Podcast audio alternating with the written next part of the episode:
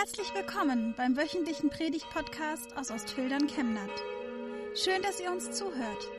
Schön, dass Sie auf diesem Weg Teil unserer Gottesdienstgemeinde sind. Liebe Gemeinde, manchmal, da ist es schon gnadenlos. Ein Mensch, der immer kerngesund war, bekommt von heute auf morgen einen Schlaganfall, einen Herzinfarkt, wird in einen Unfall verwickelt und das Leben ist plötzlich zu Ende. So plötzlich ging es in diesem Jahr bei meinem Vater. Er fühlte sich schon länger schlecht. Es war klar, er musste untersucht werden, sollte ins Krankenhaus zu einer Operation.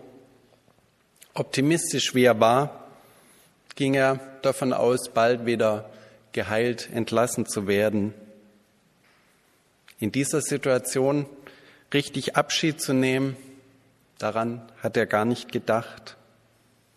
Trotzdem war er gut vorbereitet auf den Tod, hatte schon vorher alles mit uns besprochen und geregelt.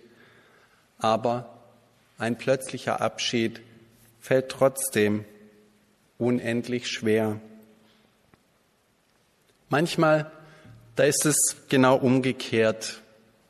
Das Leben verlischt langsam wie eine Flamme, wie ein glimmender Docht dem irgendwann der Sauerstoff ausgeht, das Bewusstsein schwindet, eine Demenz wird immer stärker, bis man seine Mitmenschen nicht mehr erkennt, die Körperfunktionen lassen nach, der Tod wird manchmal regelrecht herbeigesehnt von den Angehörigen. Man wünscht sich, dass ein Mensch sterben darf und er darf es noch nicht. Auch das ist schwer und kann wehtun. Und dann leben wir in ungewöhnlichen Zeiten. Übersterblichkeit nennt man das. In der Pandemie, die seit diesem Jahr auch hier bei uns wütet, sind in Deutschland über 14.000 Menschen verstorben am Coronavirus. Sterben. Die Bedrohung ist allgegenwärtig. Wir schauen in Gesichter, wo wir die Gefahr sehen. Sterben. Kein leichtes Thema. Es tut weh, sich diesem Thema zu stellen, obwohl wir alle wissen, wir können dem nicht ausweichen. Aber Gott sei Dank ist das Ende unserer irdischen Existenz nicht das endgültige Ende. Als Christen können wir unseren Hoffnungsblick nicht oft genug auf die Ewigkeit und damit auf die Zeit, nach der Zeit, nach dem Tod richten. Das wollen wir heute am Ewigkeitssonntag sehr bewusst tun und nicht rückwärts gewandt in Trauer versinken. Der Seher Johannes lädt uns in Offenbarung 21 ein, diesen mutigen Blick nach vorn zu wagen. Ich lese uns diesen Text nach der Übersetzung der Basisbibel auf den ausgelegten Zetteln, ist er ebenfalls abgedruckt. Dann sah ich einen neuen Himmel und eine neue Erde. Denn der erste Himmel und die erste Erde sind verschwunden und das Meer ist nicht mehr da. Und ich sah die heilige Stadt, das neue Jerusalem. Sie kam von Gott aus dem Himmel herab, für die Hochzeit bereit wie eine Braut, die sich für ihren Mann geschmückt hat. Dann hörte ich eine laute Stimme vom Thron her rufen, sieh doch, Gottes Wohnung bei den Menschen.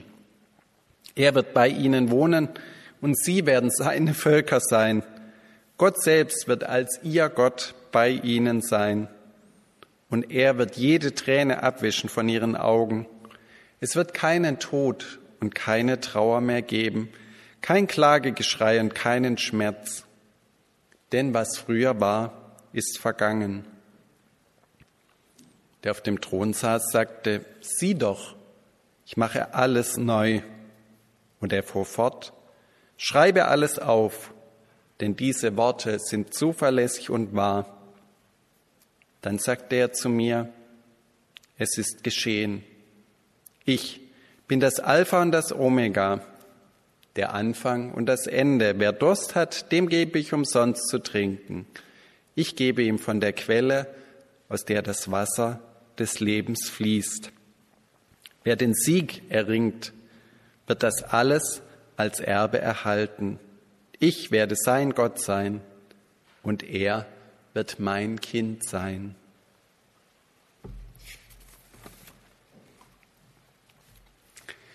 Der Seher Johannes, der sieht da etwas. Er hat eine Vision, er sieht etwas, das wir wahrscheinlich alle gern einmal sehen würden. Diesen neuen Himmel, die neue Erde, die Gott schaffen wird, da, wo es dann kein Leid mehr geben wird. Er sieht, wenn man ein bisschen weiter liest, wird das noch genauer beschrieben, das neue Jerusalem. Wer das auch sehen will, muss sich umdrehen. Wunderschön heute, wie die Sonne reinscheint in das Jerusalem, in das Himmelsfenster mit den Perlen und den zwölf Toren, die man sieht. Was Johannes der Seher sieht, ist eine Welt hinter unserer Welt. Wie können wir uns das vorstellen? Gibt es diese Welt wirklich? Manche bezweifeln das ja und bezeichnen Christen als Hinterwäldler, die daran glauben. Ich weiß nicht, ob Sie, ob ihr diese Stereogramme kennt. Früher waren die mal sehr populär. Das sind Bilder, die so angelegt sind, dass man einen Punkt dahinter fixieren muss. Wenn man direkt draufschaut, dann sieht man gar nichts. Aber wenn man eine Weile seinen Blick entspannt und nach dahinter blickt, dann erkennt man plötzlich etwas anderes, was da schon angelegt ist. Es ist eine Art Parallelblick, den man braucht, um diese Stereogramme zu sehen. Und man braucht Ruhe und Geduld dafür. Ist es nicht auch mit Gottes Welt so, die unsere Welt unsichtbar umgibt, dass wir Ruhe und Entspannung brauchen, einen Sonntag wie diesen, um diese Welt wahrzunehmen, zu erkennen, dass es mehr gibt als unser geschäftiges Leben, das durch den Tod manchmal je beendet wird. Ohne Gott hinter dieser Welt ist die Welt platt und grausam. Sie macht mutlos und oft auch aggressiv. Aber durch Gott bekommt sie eine Schärfentiefe, die andere Menschen nicht sehen. Auch Trauer und Leiden können vordergründig oft sinnlos erscheinen, aber sie können uns näher bringen, weil sie uns an diese Welt erinnern, die hinter der vordergründigen Welt liegt, weil wir merken, dass unser Leben nicht ewig weitergeht, sondern wir uns vorbereiten müssen auf die Ewigkeit. Nur wer sich schon einmal alle Tränen ausgeweint hat, der weiß, was es bedeutet, dass Gott eines Tages alle Tränen von unseren Augen abwischen wird. Nur der, der weiß, wie hart der Tod ist, der weiß auch, was es bedeutet, dass Jesus durch seinen Tod am Kreuz den Tod ein für allemal besiegt hat nur wer einmal den scheinbar unendlichen Schmerz der Endlichkeit gespürt hat, der weiß auch, was es bedeutet, dass es in Gottes Ewigkeit keinen Schmerz mehr gibt. Gott macht einst alles neu. Das ist die Botschaft des Sehers Johannes. Das ist es, was wir glauben. So vieles, eigentlich fast alles bleibt in diesem Leben Stückwerk, unvollendet zu früh passt eigentlich über fast jede Traueranzeige. Aber denen, die den Sieg erringen, wie Johannes das nennt, denen, die durchhalten und überwinden, die ihr Vertrauen zu Gott nicht fallen lassen, denen schenkt Gott die Fülle des Lebens, die es nur bei ihm in seiner Ewigkeit geben kann und nur für die, die jetzt schon von seiner Ewigkeit her leben. Wir können uns das hier eigentlich gar nicht richtig vorstellen, können nur in vorläufigen Bildern davon reden.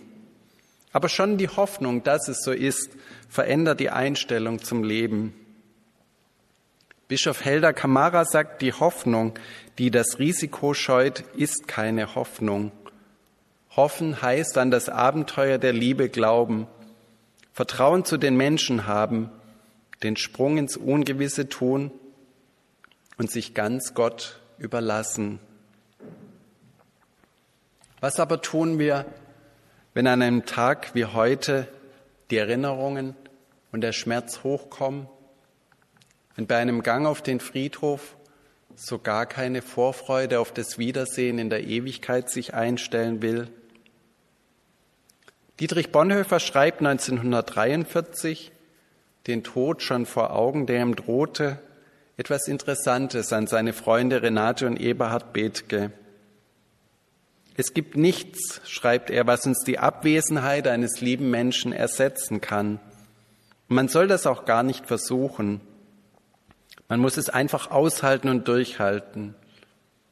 Das klingt zunächst sehr hart, aber es ist doch zugleich ein großer Trost. Denn indem die Lücke wirklich unausgefüllt bleibt, bleibt man durch sie miteinander verbunden. Es ist verkehrt, wenn man sagt, Gott füllt die Lücke aus. Er füllt sie gar nicht aus, sondern er hält sie vielmehr gerade unausgefüllt und hilft uns dadurch, unsere echte Gemeinschaft miteinander, wenn auch unter Schmerzen, zu bewahren. Man muss sich hüten, in den Erinnerungen zu wühlen, sich ihnen auszuliefern, wie man auch ein kostbares Geschenk nicht immerfort betrachtet, sondern nur zu besonderen Stunden und es sonst wie einen verborgenen Schatz, dessen man sich gewiss ist, besitzt.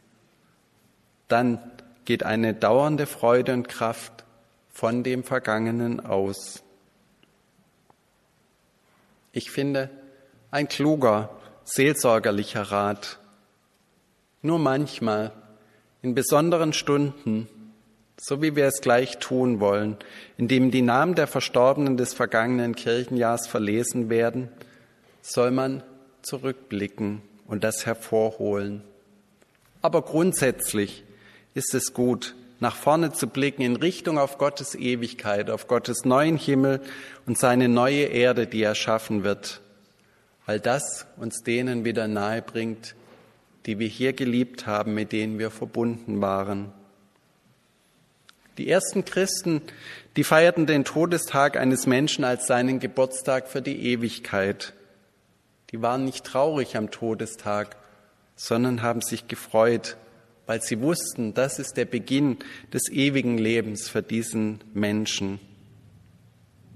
Wenn wir den Tod so sehen als Durchgangs- und nicht als Endstation, dann muss auch uns selbst vor dem Tod nicht bange sein. Das Ticket in Gottes neue Welt ist gelöst. Mit Gottes Hilfe werden wir dort auch ankommen. Amen.